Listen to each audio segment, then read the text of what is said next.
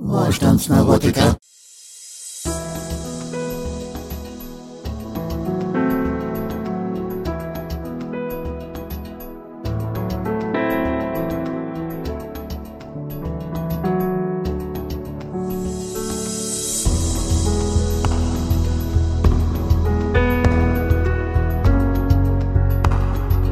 Wohlstandsneurotiker, dem Podcast der Neulandrebellen. Mein Name ist Tom J. Wellbrock und ich freue mich heute auf Professor Dr. Max Otte. Hallo, Herr Otte.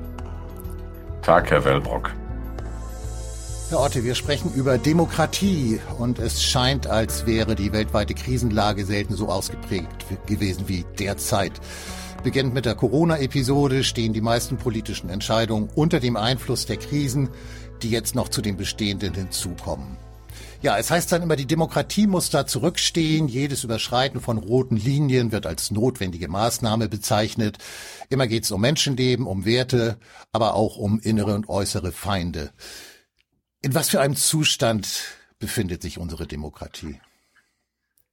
Sehr bedenklich. Und als ich das 2015 im März oder April bei Pelzig hält sich, die Sendung wird der ein oder andere noch kennen, ähm, fragte er mich, wie weit ist die Demokratie beschädigt? Da habe ich eine sehr, sehr hohe Zahl genannt, also 90 Prozent plus, was damals sicherlich äh, rhetorisch überzogen war. Es war großes Publikum, betretene Gesichter und so weiter. Aber schon damals, und das ist sieben Jahre her, und das war vor der Flüchtlingskrise, lagen wir bei 50 Prozent plus.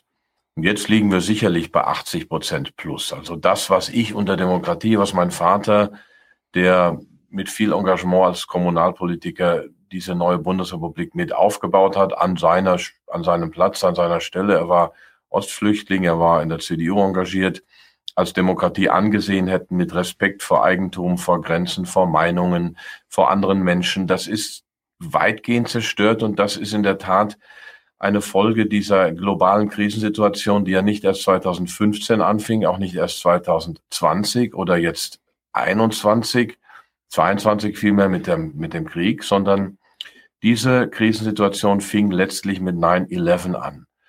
Und ich verweise da auf äh, William Strauss und Neil Howe, zwei amerikanische Soziologen. Es sind Politikpraktiker. Sie haben Abschlüsse in Soziologie, aber sind keine Akademiker, die 1996 ein Buch geschrieben haben, The Fourth Turning, also die vierte Zeitenwende. Ich, das ist gerade rausgekommen bei FPV. Ich habe das Vorwort geschrieben. Also das Buch ist jetzt ähm, 25 plus Jahre alt und die haben gesagt, zwischen 2001 und nee, 2005 und 2025 wird die Welt durch ein großes Tor gehen, vergleichbar mit dem Zweiten Weltkrieg, dem Bürgerkrieg und verschiedenen anderen Dingen. Und die Welt wird danach eine radikal andere sein. Sie haben eine Zyklenfolge der Geschichte ähm, oder eine Zyklentheorie. Das ist bei heutigen Historikern verpönt, aber manches in der Geschichte ist eben zyklisch. Also wie Mark Twain ähm, sagte, Geschichte wiederholt sich nicht, aber sie reimt sich. Also wir sind in diesem fundamentalen Umbruch des Weltsystems, der mich auch dazu äh, bewogen hat, 2019 das Buch Weltsystemcrash zu schreiben. Es war natürlich, wurde diffamiert als Crashbuch. Es ist kein Crashbuch, es ist ein 639 Seiten langes Sachbuch mit 100 Seiten Quellenangaben und Fußnoten und es war immerhin 14 Wochen in den Top 20 am Spiegel und in diesem Weltsystemcrash habe ich die Ursachen für das für die Krise, in der wir uns jetzt befinden, analysiert, die Megatrends, die jetzt im Moment zur Kulmination kommen. Und wir sind am Endpunkt, ziemlich am Endpunkt dieser Transformation des Weltsystems. Hm. Wenn Sie Crash sagen, denke ich auch äh, an einen Crash der Systeme, den wir im Moment erleben eigentlich, oder? Also ja, das sollte ja das Buch aus. Ja. Genau, das sollte ja das Buch aussagen, dass wir einen Systemcrash haben, ob das innenpolitisch ist, ob das äh, in der geopolitischen Architektur ist. Und das hat sich eben über Jahrzehnte angedeutet. Das ging 1971 im Prinzip schon los mit der ähm, mit dem Ende der Goldbindung des Dollars oder der Aussetzung der Goldbindung. Also wir haben dieses fundamentalen Crash im System, was wir nicht unbedingt bekommen werden. Ich bin ja im Hauptberuf Fondsmanager und Vermögensverwalter, was wir nicht unbedingt bekommen werden, was natürlich in der Presse auch immer falsch kolportiert wird, ist ein Börsencrash. Denn wir sehen einen Systemcrash einerseits geopolitisch, dass eben die alten Strukturen wackeln, dass wir mittlerweile Krieg haben, dass wir, wie das ein Council on Foreign, äh, äh, Council on Foreign Relations Mitglied sagte, ähm, einen Stellvertreterkrieg haben zwischen den USA und China via Russland und Ukraine. Mhm. Ähm, Das sehe ich auch so, es ist aber nicht meine Aussage. Aber dieser Systemcrash muss nicht heißen, dass die Börsen crashen, denn ähm, wir haben mittlerweile sehr starke zentralverwaltungswirtschaftliche Eingriffe in die in die in den Wirtschaftskreislauf und man versucht eben das Börsensystem zu stützen und da muss jetzt nicht so etwas wie 1929 erfolgen oder auch nicht wie 2008, 2009, sondern auch da sind wir in einer schleichenden Systemtransformation. Das nennt sich dann unter anderem Green New Deal, es nennt sich Bargeldabschaffung, also alles ähm, Instrumente, um das, was Shoshana Zuboff von der Harvard University Überwachungskapitalismus nennt. Mhm. Ja, wenn wir über die Demokratie sprechen, müssen wir auch über Unternehmen sprechen, was wir jetzt ja indirekt eigentlich schon begonnen haben und die ja bestimmte Unternehmen weltweit auch an Einfluss auf politische Entscheidungen gewinnen. Ähm, diese Einflussnahme, hat die in den letzten Jahren zugenommen und in welcher Form würden Sie das einordnen? Ja, das Thema Lobbyismus ist natürlich brutal. Mittlerweile kauft man sich aber ganze Organisationen und prinzipiell sitzen die Unternehmen zum Teil im Fahrersitz und die Politik führt aus. Also wenn ich oder die Reichen, also auch der Westen ist ja zunehmend oligarchisch organisiert.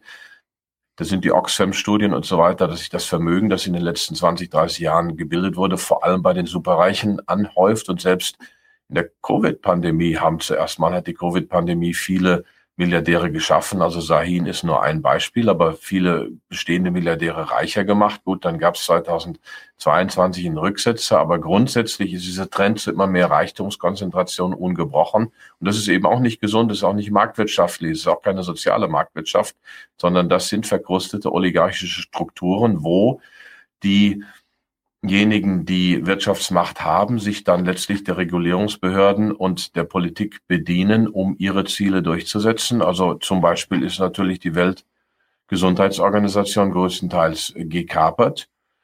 Ähm, der ehemalige Chef, Chefvolkswirt der Bank für internationalen Zahlungsausgleich sprach nach der Finanzkrise davon, dass die Finanzbranche die Politik gekapert habe. Mittlerweile haben auch sehr reiche Menschen die Politik gekapert und die Pharmaindustrie hat die Politik gekapert und äh, man hat das Gefühl, dass tatsächlich diese Lobbyinteressen übermächtig geworden sind, dass es kaum noch eigenständige Politik im öffentlichen Interesse, im Interesse der Bürgerinnen und Bürger gibt. Das ist übrigens etwas, was ich schon vor zehn, zwölf Jahren sagen durfte und dann auch im, einen langen äh, Aufsatz im Debattenmagazin, im bundesweiten Debattenmagazin der SPD darüber geschrieben habe, dass eben Reiche mittlerweile einen unangemessenen Einfluss auf die Politik haben, dass wir im Westen auch oligarchische Strukturen haben. Das äh, habe ich auf vielen Vorträgen bei Grünen, bei SPD, wo auch immer gesagt, äh, mittlerweile ist sowas umstritten, wenn man sowas sagt oder es wird diffamiert. Ja, gleichzeitig muss man natürlich äh, den Begriff der Reichen vielleicht noch ein bisschen konkretisieren, denn äh, ja, ja, ja, also ich genau. finde zum Beispiel beeindruckend, äh, äh, dass in Deutschland jetzt auch äh, aufgrund der wirtschaftlichen äh, Sanktionen äh, gegen Russland ja die deutsche Wirtschaft extrem betroffen ist, der Mittelstand, aber auch größere Unternehmen, BASF zum Beispiel. Aber insgesamt ist es doch relativ ruhig um die deutschen Unternehmen. Also der große unternehmerische Aufschrei, den man eigentlich jetzt in einer Marktwirtschaft oder auch sozialen Marktwirtschaft erwarten würde, der bleibt aus. Das heißt also, im Prinzip gibt es da noch eine Ebene drüber. Also ich sag mal so, äh, der Level BlackRock und Co., oder? Ja, natürlich. BlackRock ist nun mal auch ein extrem einflussreiches Unternehmen, das ich ähm, auch kritisieren durfte als Grundzeuge der ARD in drei Dokus. Also die SWR hat zwei oder drei Dokus so 2015, 16 gedreht über über BlackRock und da wurde ich als Experte befragt mit einer sehr kritischen Meinung in langen Interviews. Mittlerweile hört man auch davon weniger, weil die Macht eben so groß geworden ist, dass man sie besser totschweigt. Also BlackRock mit über fünf Billionen oder mittlerweile ist es noch mehr verwaltetem Vermögen, das ist ja mehr als das BIP Deutschlands. Mhm. Äh, sie sind größter Einzelaktionär in fast allen DAX-Konzernen.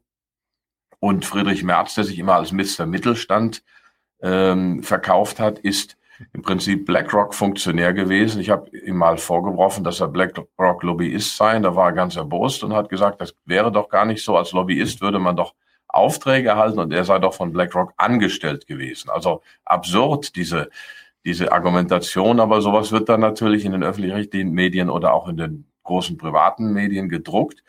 Das ist das eine. Und das andere ist, Reichtum fängt irgendwo, ja, jenseits der 100 Millionen an oder jenseits der 50 Millionen, auf jeden Fall nicht zwei, drei Millionen. Also bei den heutigen Preisen und so weiter, da sind ist das eigentlich kein Geld und das haben aber sehr wenige Menschen. Deswegen ist es auch erschreckend. Die Deutschen sind ja mit die Ärmsten bei der Vermögensbildung in der Europäischen Union. Das hat ja die Europäische Zentralbank schon 2013 herausgegeben, dass zum Beispiel die Italiener im Schnitt ein vierfach höheres Haushaltsvermögen haben als die Deutschen. Und dann muss man sich überlegen, warum ist das so? Also die Reichtumspyramide ist so steil und die Superreichen sind so reich, dass sich das ein normaler Mensch gar nicht mehr vorstellen kann, wie reich und mächtig diese Menschen sind. Und äh, es geht nicht mehr um die 1%, sondern es geht um die 0,1% und eine noch kleinere Zielgruppe. Und auch da wird es dann nochmal steiler. Also wahrscheinlich geht es mittlerweile um die 0,01%. Hm. Ja, wir müssen auch über das Weltwirtschaftsforum sprechen. Das ist ja in aller Munde. Und äh, ich habe mal ein Zitat rausgesucht. Der Politikwissenschaftler Samuel P. Hunting, P. Huntington sagte, äh, dieses Weltwirtschaftsforum sei eine Gruppe von Menschen, die wenig Bedarf an nationaler Loyalität haben, nationale Grenzen als Hindernisse betrachten, die zum Glück verschwinden und nationale Regierungen als Überbleibsel aus der Vergangenheit ansehen, deren einzige nützliche Funktion darin besteht, die globalen Operationen der Eliten zu erleichtern. Zitat Zitat Ende. Und das Weltwirtschaftsforum selbst formulierte schon 2010 in seinem Global Redesign Bericht, dass Regierungen nicht mehr, und jetzt wieder Zitat, die überwältigenden, dominierenden Akteure auf der Weltbühne seien und dass die Zeit für ein neues Stakeholder-Paradigma der internationalen Governance gekommen sei. Macht sich das Weltwirtschaftsforum da vielleicht ein bisschen größer und wichtiger, als es tatsächlich ist, oder muss man das ernst nehmen? Also die Sache ist sehr komplex. Es werden nicht, also es werden nicht die ultimativen Masterpläne geschmiedet und unterschrieben, aber es werden Szenarien entwickelt dort, wie Pandemieszenarien, wie äh, Szenarien, wie dann mit der Pandemie umzugehen ist. Und wenn sich dann die Reichen und Mächtigen dort treffen, und sind ja auch die politischen Führer oftmals da, dann fängt man an, sich quasi auf gewisse Richtungen zu verständigen, nicht offiziell in Dokumenten, aber dann haben diese Richtungen natürlich eine massive Durchschlagskraft. Also gerade jetzt habe ich wieder gelesen, in einem Szenario steht, dass man bis Mai 23 die ersten Smart Cities haben will, also im Prinzip die Totalüberwachung der Menschen, die in diesen Cities leben. Mal sehen, ob das klappt oder ob das Realität wird. Aber das Weltwirtschaftsforum ist unglaublich mächtig als Koordinationsbesprechungsforum für neue Ideen für eben diese reichen Menschen. Aber es sind auch äh, Staaten und Staatenlenker dort.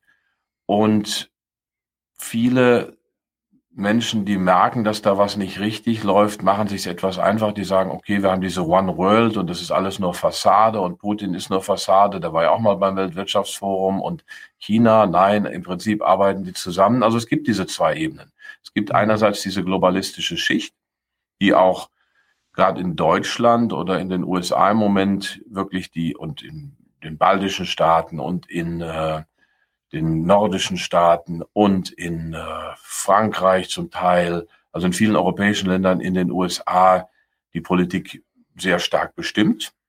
Und es gibt aber auch staatliche Interessen und das sehen wir in der Ukraine, sehen wir mit im ukrainischen, im Ukraine-Krieg, im russischen Angriffskrieg gegen die Ukraine, dass eben Staaten auch ihre Interessen verfolgen. Das sehen wir in China. Also es gibt da ein Spiel auf zwei Ebenen und das macht es sehr komplex, aber grundsätzlich ist das Weltwirtschaftsforum schon eine sehr mächtige Institution.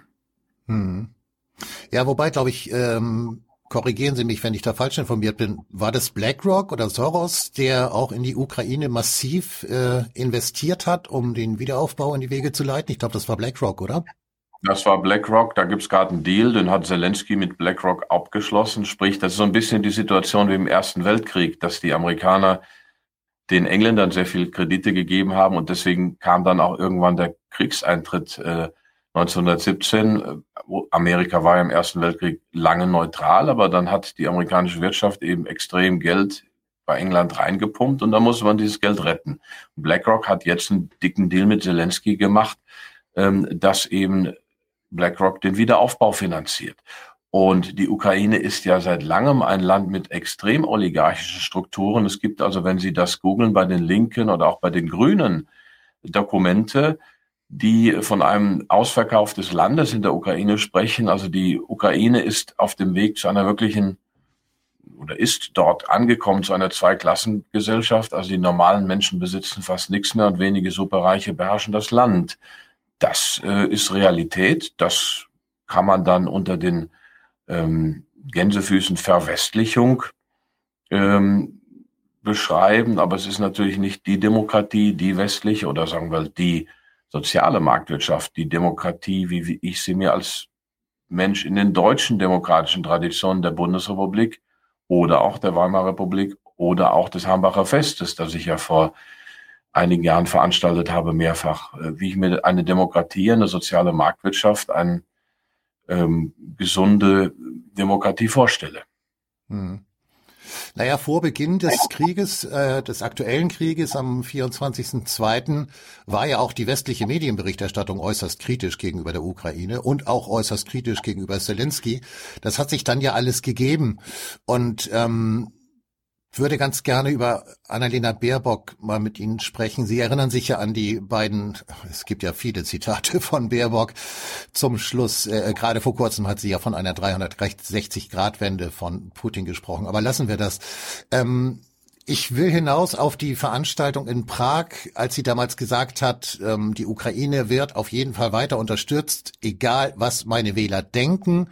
Und dann natürlich der berühmte Satz, der ihr dann auch so rausgerutscht ist auf einer anderen Veranstaltung. Ähm, mhm. Ja, wir seien im Krieg mit Russland und nicht miteinander. Ähm, warum ist die Ukraine, in der angeblich diese Werte, die Sie jetzt ja gerade gerade gerückt haben, gewissermaßen so wahnsinnig wichtig? Oder ist die Ukraine überhaupt wichtig?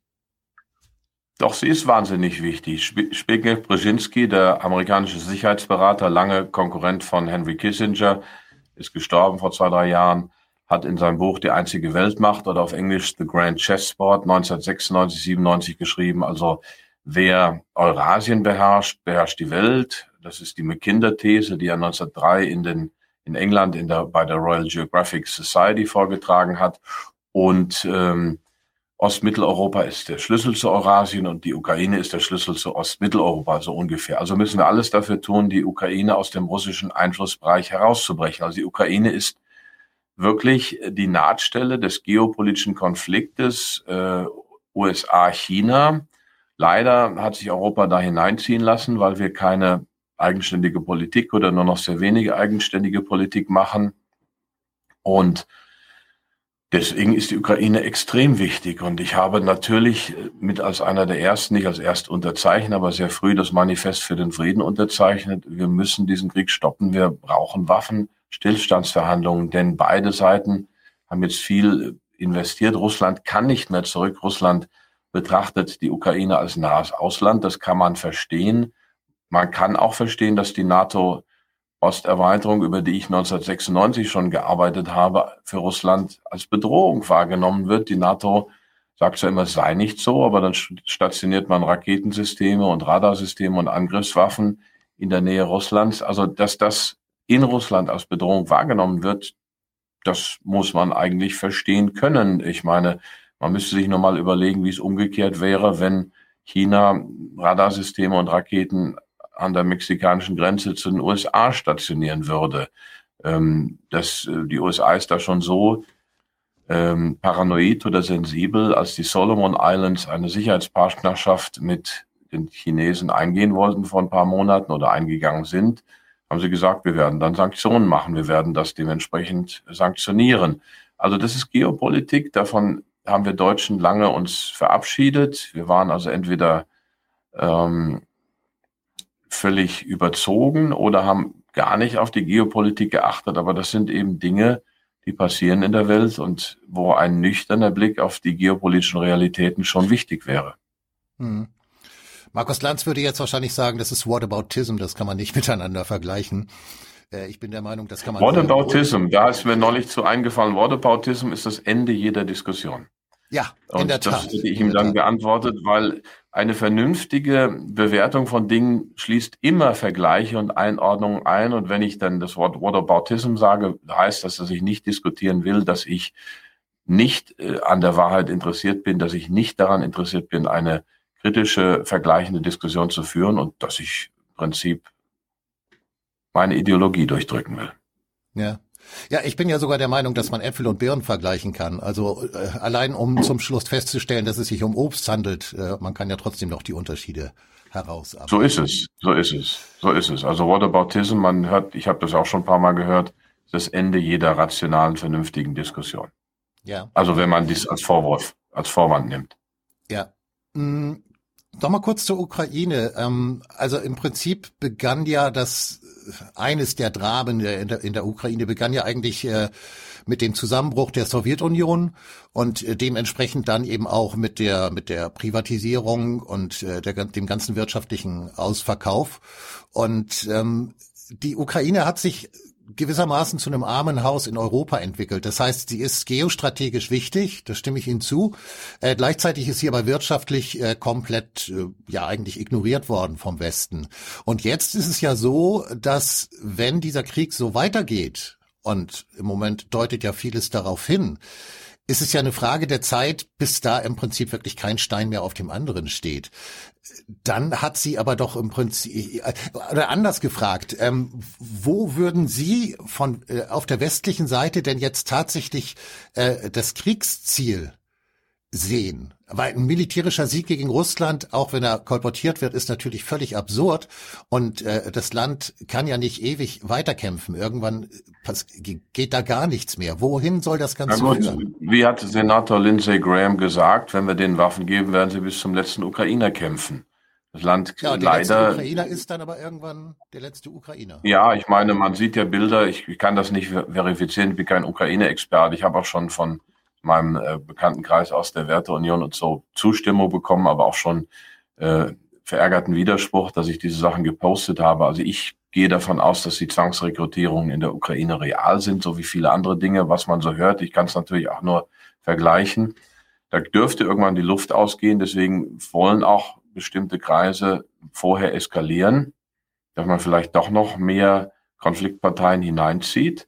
Das ist ja egal, wie man sieht, ist die Eskalation ist in jedem Punkt vom Westen ausgegangen in den letzten, in diesem Jahr. Es war ein Angriffskrieg, es war ein illegaler Angriffskrieg. Ähm, ja, dieser Konflikt kann noch eine Weile dauern. Ich weiß auch nicht, wann einer Seite die Ressourcen ausgehen, Russland eher nicht. Aber eine äh, zerstörte Ukraine, das ist doch ideal für BlackRock. Äh, da kann man gute Geschäfte machen. Man hat diese besagten oligarchischen Strukturen. Es geht ja nicht darum, dort äh, den Wohlstand der Menschen zu heben, sondern es geht darum, Geschäfte zu machen. Das ist im Prinzip ähnlich. Das, das ist dann fast eine neokoloniale Struktur, zwar unter dem Deckmantel der Demokratie und so weiter, aber man lässt das Land prinzipiell oder größtenteils unterentwickelt oder lässt auch die internen Eliten miteinander streiten. Ich lese gerade ein spannendes Buch einer Harvard-Historikerin, 800 Seiten dick, über Gewalt und Repression im britischen Empire in den letzten 300, 400 Jahren. Das ist ja auch eine Diskussion, die nie geführt worden durft, werden durfte, die aber jetzt im Zuge der äh, Dekolonialisierungsdebatte und auch im Zuge der Rassismusdebatte geführt wird. So, und daraus kann man eben sehen, dass diese Kolonialmethoden schon darin lagen, äh, diese Länder unterentwickelt und im internen Widerspruch zu lassen und dass das aber durchaus zum Gunsten einer reichen Oberschicht in den Kolonial, also in den äh, Ländern geführt hat, die oder gewesen ist, die Kolonialismus betrieben haben und dass natürlich auch Einzelne in den kolonisierten Ländern sozusagen als lokale Eliten davon profitiert haben. Und so ein bisschen sieht man dieses Muster hier dann vielleicht auch. Hm. Gut, sprechen wir nochmal über die Demokratie. Ich habe das Gefühl, so im Moment wirkt sie fast so ein bisschen wie eine aussterbende Tierart. Und es wirkt ja auch so, als wenn die äh, politischen Verantwortlichen selbst überhaupt kein Vertrauen mehr in die eigene Demokratie, in dieses System haben und den Menschen auch nichts mehr zugetraut wird. Kein eigenes Denken. Man erklärt ihnen, dass man beim Kochen Deckel benutzen soll oder wie, wie man die Heizung runterdreht. Äh, im Vorfeld ja, oder weniger dazu, duschen. Weniger duschen, ja, ja. Also äh, das mit der Heizung, muss ich sagen, fand ich also wirklich köstlich von äh, Kretschmann. Und äh, im Vorfeld dazu wurden in der Corona-Episode Grundrechte, die ja nun mal zur Demokratie gehören, mit großem Eifer ausradiert. Äh, die Lust der vermeintlichen Demokraten an der Demokratie scheint gewissermaßen abhanden gekommen zu sein, spätestens mit Beginn der Corona-Episode. Wie sehen Sie das? Ja, so ist das. Ich meine, das kann man mit offenen Augen sehen, dass die Demokratie, da sind wir wieder am Anfang, die Demokratie ist extrem beschädigt. Ich sage mal 80 Prozent plus. Also wir haben Reste von Freiheit, aber wir haben Repression, wir haben ökonomische Repression, wir haben Unterdrückung von meiner Meinungsfreiheit, wir haben Diffamierung. Ich bin dann, als es nicht mehr reichte, mich zu äh, totzuschweigen, bin ich auch diffamiert worden. Im Moment bin ich dann zum Glück nicht so im äh, Fadenkreuz. Das sind andere, die jetzt an vorderster Reihe stehen. Ich bin ja ra raus aus den politischen großen Ämtern oder aus den sichtbaren Ämtern und auch aus der Kandidatur. Das ist auch mal ganz angenehm, nachdem man zwei, drei Jahre im Dauerfeuer stand. Aber natürlich haben wir da eine massive Beschädigung. Und nochmal, wir sind in dieser Transformation zu einer neuen Ordnung und die könnte autoritärer sein. Und es wird eine Weile dauern, bis wir uns davon wieder lösen. Das ist jetzt keine sehr optimistische Prognose, aber es ist mal mein wahrscheinlichstes Szenario. Ja, ich wünschte, ich könnte widersprechen, aber es fällt mir tatsächlich schwer. Äh, als Sie eben Kandidatur sagten, meinten Sie da die Kandidatur zum Bundespräsidenten? Das war ja auch eine ziemlich schmutzige Angelegenheit damals, oder? Ja, es war, es war schon unangenehm. Ich habe da besten Sinne Grundrechte oder im besten Sinne des Grundgesetzes etwas gemacht. Ich habe meiner damaligen Partei, der CDU, eine Alternative zu Frank-Walter Steinmeier geboten Gut, äh, Mitglieder der Wahlversammlung der AfD haben mich vorgeschlagen, aber das ist ja auch eine absolute ähm, Pervertierung des Grundgesetzes, also mit Richard von Weizsäcker, der Parteienstaat oder Hans-Herbert von Arnim. Ähm, der, die Kandidaten sollen aus der Mitte der Bundesversammlung vorgeschlagen werden. Die Bundesversammlung, das macht, die besteht aus den Bundestagsabgeordneten und Delegierten der Länder, also Landtagsabgeordnete, aber auch Menschen aus der Zivilgesellschaft und soll so eine Art Volksversammlung nachbilden. Und aus dieser Mitte soll, sollen die Kandidaten vorgeschlagen werden und eben nicht von den Parteien. Insofern hat diese Kandidatur und die ganze Diskussion, die sich darum entfachte, weil ich eben seitens der AfD vorgeschlagen wurde, ähm, auch diesen Parteienstaat entlarvt, den wir mittlerweile haben, der so in dieser Form nicht mehr grundgesetzkonform ist. Aber natürlich war es ein ähm, Angriff, wenn auch ein eleganter Angriff auf das Herz dieser mittlerweile dieser falschen Praxis, dieser eigentlich nicht Grundgesetz gewollten Praxis. Und das hat eben zu diesen heftigen Gegenreaktionen geführt. Also ich habe Interviews gehabt, da habe ich mich fast wie äh, vor einem Richter eines bestimmten Gerichtshofes vor etlichen Jahrzehnten gefühlt. Will das gar nicht äh, genauer nennen. Ist ja, aber es war schon diffamierend ohne Ende. Ich bin froh, dass ich es durchgestanden habe äh, Im Rückblick kann man dann auch drüber schmunzeln, aber als man drin steckte, war es nicht so einfach. Würden Sie es nochmal machen? Ich glaube schon. Ich hätte gar keine andere Wahl gehabt. Ich musste es tun. Ähm, da war also jetzt die Entscheidung gar nicht so, so, ähm, wenn man da gefragt wird, fürs höchste Staatsamt und glaubt, dass man dem gewachsen ist und eine vernünftige Alternative darstellt, dann sagt man ja. Und von daher kann ich auf die Frage nichts anderes sagen, auch ähm, wenn es vielleicht wieder sehr unangenehm würde. Ja, unangenehm ist es, wie wir jetzt äh, gerade erfahren haben, im Moment für viele kritische Geister. Was heißt kritische Geister? Ich würde eher sagen vernünftige Köpfe. Und einer davon ist Ulrike Giro, die sich ja auch lange äh, sehr eindeutig positioniert hat, auch gegen den Krieg und jetzt von der Uni Bonn dann letztlich doch äh, ja das Ende präsentiert bekommen hat. Ähm, wie ordnen Sie das ein? Ja, das ist, ist irre. Ich habe ja einen Artikel geschrieben über Meinungsfreiheit heute und ähm, zu Zeiten des Hambacher Festes 1832. Und das war ja auch der Grund, dass ich schon 2018 mein erstes Hambacher Fest gemacht habe. Und da gab es eine Einigung mit der historischen Hambach-Gesellschaft, dass ich da zwar nicht Mitglied werden solle, man, ich bin da nicht wirklich erwünscht, versteht zwar nicht warum, beziehungsweise verstehe das, kann das aber nicht akzeptieren. Und dann hat man gesagt, okay, dann schreibe doch äh, einen längeren Artikel über Meinungsfreiheit oder über warum du, äh, sie das Hambacher Fest gemacht haben. Und dann habe ich den geschrieben, dann wurde der auch erst angenommen. Und ganz kurz vorher wurde er denn doch nicht veröffentlicht. Was ich damit sagen will, diese Unterdrückung der Meinungsfreiheit. Diese Konsequenzen gibt es gerade an Unis schon sehr lange. Also Unis, die eigentlich ähm, die Orte des freien Denkens sein sollten, sind zu Vorreitern der Meinungsunterdrückung geworden. Herfried Münkler, der sich wieder sehr schön in die Eliten und in den Konsens eingereiht hat und auch eifrig andere diffamiert, war selber mal Opfer einer solchen Attacke. Und das ist dann auch komisch, dass selbst diejenigen, die Opfer waren, eher dann oftmals zur Seite der Täter wechseln oder ruhig werden, weil sie es nicht aushalten. Und äh, ich selber bin ab meiner Beamtenstelle 2019 äh, dem Land Rheinland-Pfalz zurückgegeben. Äh, pikanterweise war der Kultusminister, der mir dann noch eine Urkunde ausgestellt hat, mit Dank des Kultusministers und so weiter, ähm, auch Stiftung, äh, Vorsitzender der Stiftung Hambacher Schloss. Also ich bin freiwillig aus dem Beamtenverhältnis ausgeschieden, aber jemand, der davon abhängig ist und für die, für den ist es bitter. Und Nancy Faeser will die Beweislast umkehren, was natürlich wirklich undemokratisch, totalitär, repressiv ist. Also das ist alles nicht schön im Moment und das ist schon seit Jahren so und es wird eigentlich immer schlimmer. Hm. Ich würde ganz gern noch mal auf unsere politischen Entscheidungsträger zu sprechen kommen. Ähm, ich bin da immer hin und her gerissen, ob sie jetzt dumm und inkompetent sind oder ob sie wahnsinnig klug sind und alles genau nach Plan machen. Äh, ich muss ein bisschen ausholen. Ähm, wenn wir, wenn wir jetzt ohne jetzt über die Ukraine sprechen zu wollen, aber wenn wir den Ukraine-Krieg als als äh, ähm, Maß äh, als äh, Maßstab nehmen, ist es ja eindeutig so, auch nach der Sprengung der der Pipelines, der Nord Stream Pipelines, ähm, profitieren tun im Wesentlichen die USA. Also das ist sozusagen objektiver Fakt. Äh, da kann man zwar gegen argumentieren, es macht aber wenig Sinn.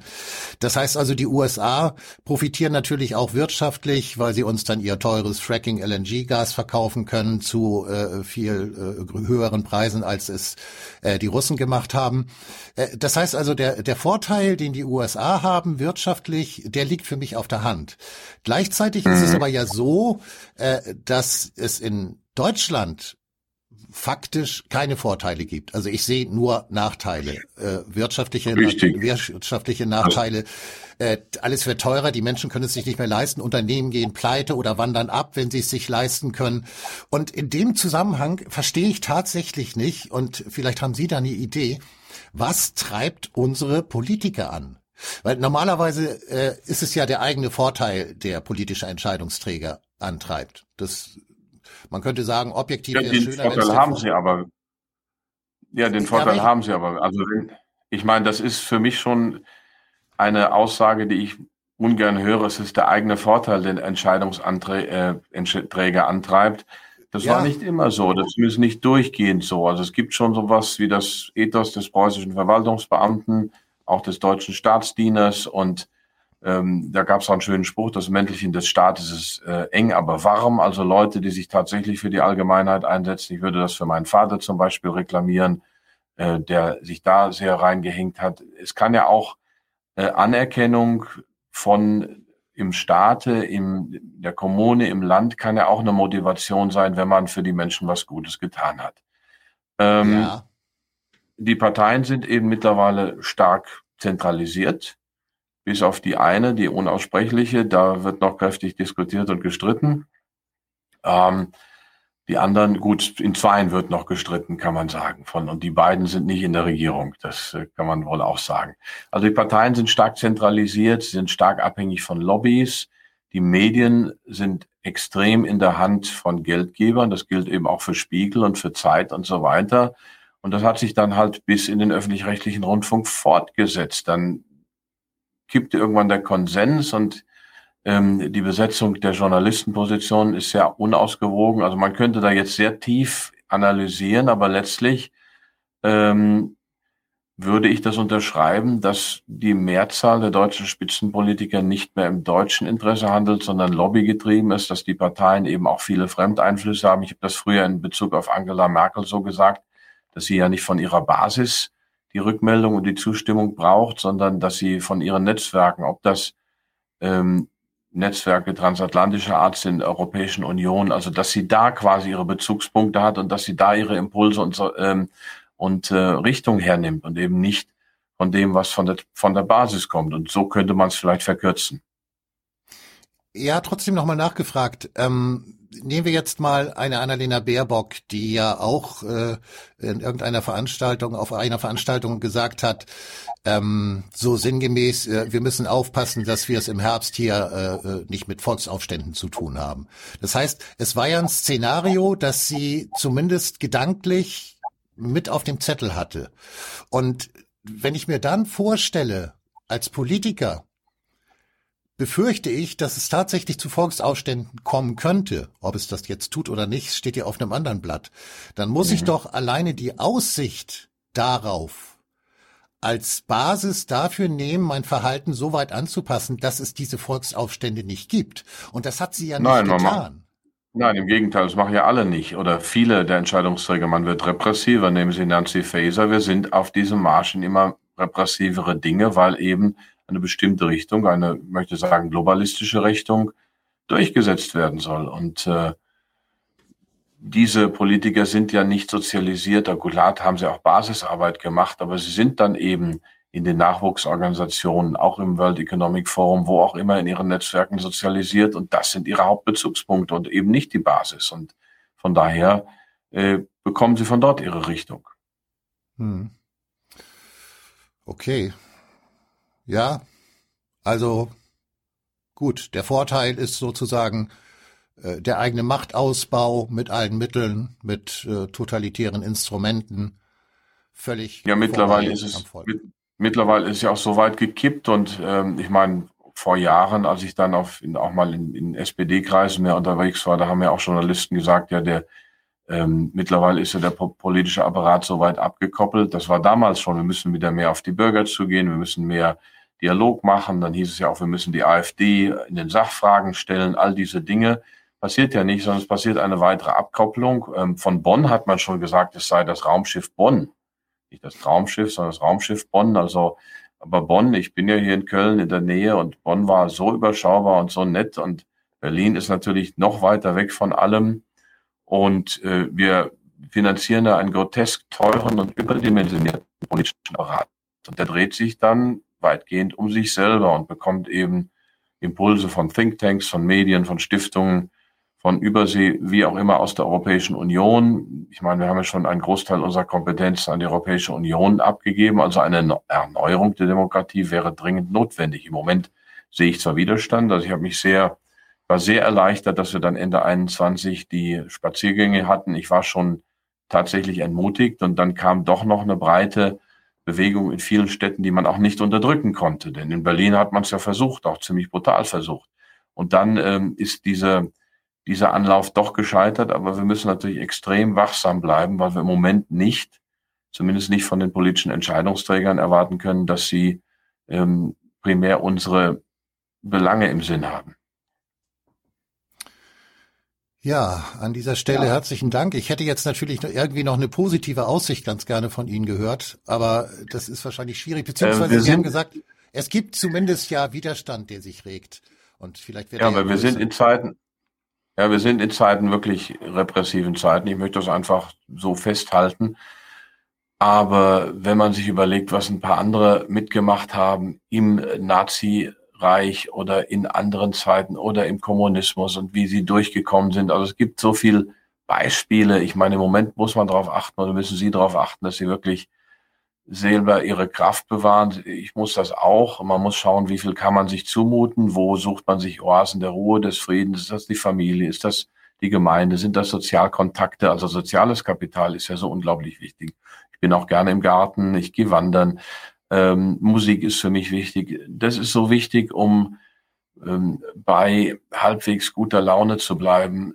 Denn wenn man nüchtern auf die Zeiten blickt, sieht es natürlich nicht so toll aus. Und trotzdem, und trotzdem kann man ähm, sich seine Haltung und auch, also in diesem Fall wirklich Haltung und seine gute Laune bewahren. Und äh, ich zitiere dann gerne Martin Luther, der ähm, gesagt hat, und wenn morgen die Welt unterginge, würde ich heute noch ein Apfelbäumchen pflanzen. Da ist was hm. dran. Hm. Ich habe das schon mal zu einem anderen äh, Gesprächsgast gesagt und das möchte ich jetzt auch gerne tun, äh, sozusagen meine positive Botschaft. Ohne diese ganze Krise oder die ganzen Krisen wäre womöglich dieses Gespräch hier gar nicht zustande gekommen. Insofern ist das doch schon mal schön. Herr Professor Dr. Otte, ich bedanke mich für das Gespräch, für Ihre Zeit. Es war sehr spannend und ähm, ja, vielleicht ja irgendwann mal wieder. Sehr, sehr gerne, Herr Wellbrock. Auf Wiedersehen.